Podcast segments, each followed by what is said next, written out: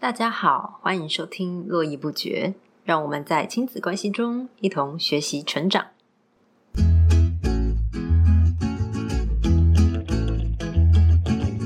这个周末就是姐姐的学测了，看着姐姐即将上战场，小伦的心中也开始忐忑起来。同样，身为会考生的他，已经不知道该如何复习了。马上就要进入寒假了，大家都说这个长假要好好把握。小伦不知道该做什么，只好疯狂刷题本。但越做题目就觉得越心慌，出来的成绩上上下下，表现也非常不稳。这样焦虑的情绪也影响到自己的睡眠，导致整个人的精神和效率都很差。到底最后这个长假该做些什么呢？像这样子的状况是很多人会有的问题，特别是马上就要面临大考的会考生。这个时间说长不长，说短不短，而寒假是他们的最后一个长假。很多人利用了这个假期，好好的调整了自己，而很多人呢，也是沉溺在过年的愉悦之中。等到过完年，然后发现，哎，时间怎么过得这么快？特别是像寒假这种啊，它其实只有放大概三个礼拜，中间呢还要加上可能。呃，十来天的年假，所以呢，你就会发现能够真正呃静下心来的时间，也许不多，因为很多家庭可能在过年的时候都会有各自的活动，所以像这个时间点呢，就是孩子到底应该要把握什么东西？那这是我们这一集想要跟各位分享的。像时间进入寒假了，其实大部分的课程已经进入倒数的阶段。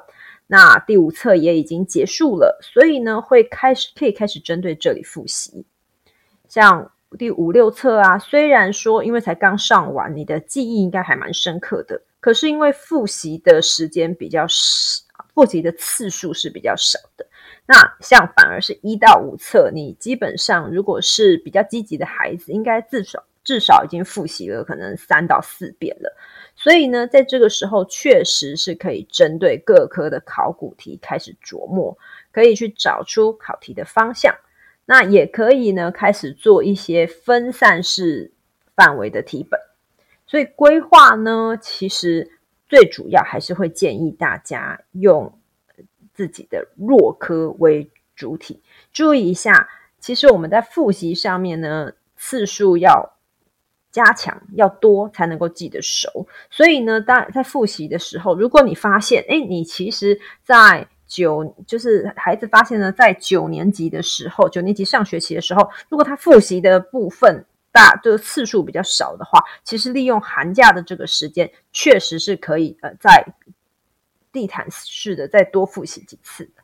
那针对这个部分呢，哎，其实也会建议大家。既然我买了很多的题本，我也写了很多的题本，可是我怎么成绩都一直上上下下呢？其实大家会有一个很大的点，就是没有好好的订正错误，所以就会陷入一种你看觉得哎看起来很努力，就是孩子好像都一直很努力的在写题目啊，可是怎么看起来成绩都没有什么进步？那其实就是在于。观念的地方，你有没有好好的去厘清自己不会的？那现在的会考制度里面呢，拿到 B 加加这群人是最可惜的。可是很多人并没有意识到这件事情，因为要去面对自己一直没有办法提升的科目，其实是一件很辛苦也很需要勇气的事情。很多人在。复习上面呢，还是会比较喜欢，就是着重自己强的科目，然后就一直念它；自己不强的科目会心生抗拒。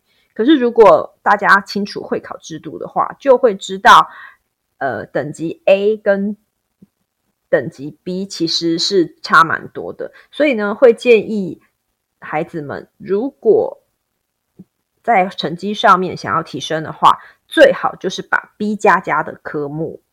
提升到 A，这样子对孩子的帮助来说是最大的。那我们具体应该怎么做呢？可以建议大家利用这个长假的时间，先整理出先前做的题本，考卷、讲义。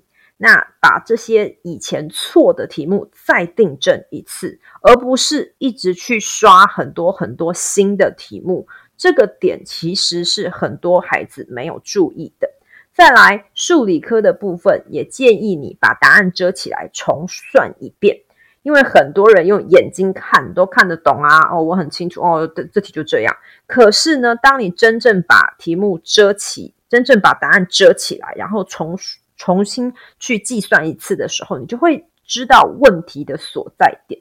因为呢，很多人在中间的这个观念上，只要一个地方不够清楚，你其实就会没有办法算起算下去。很多人用眼睛看的时候，其实没有发现这个的。如果你知道你错的题数啊，是大概是哪些范围，譬如说我可能这一个章节不太清楚。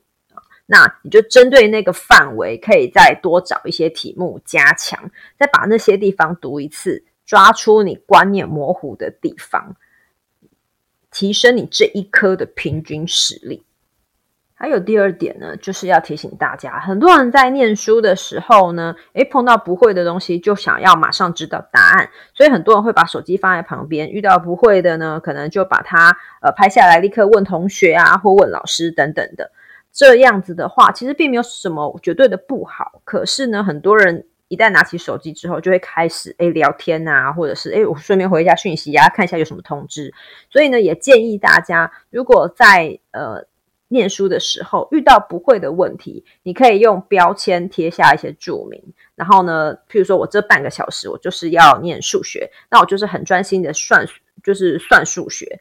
等到半个小时之后，哎，那我不会的，我有贴标签了，我可能再一起去问同学或老师，这样子的话会比较有效率。而且呢，当你很认真的做完一件事之后，你剩下的时间，哎，你可以是自行运用，你可以问完老师之后，你还好好休息一下。对于孩子来说，他们的心态上面也会比较平衡一点。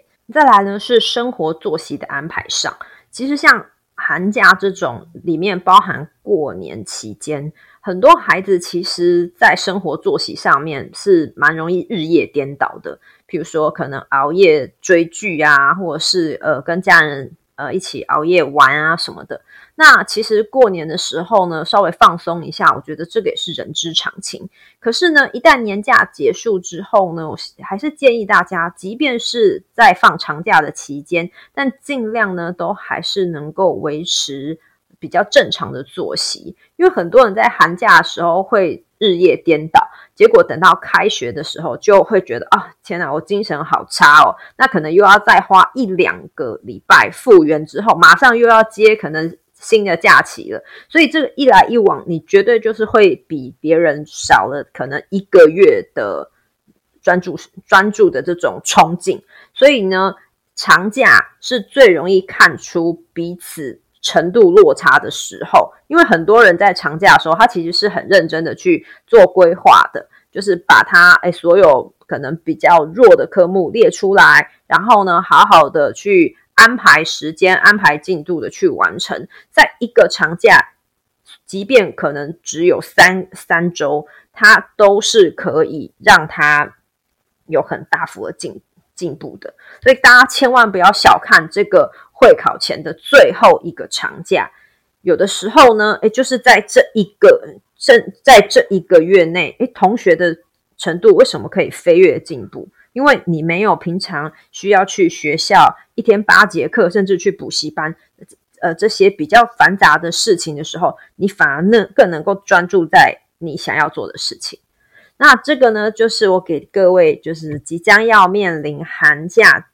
特别是针对会考生的一些小小的提醒。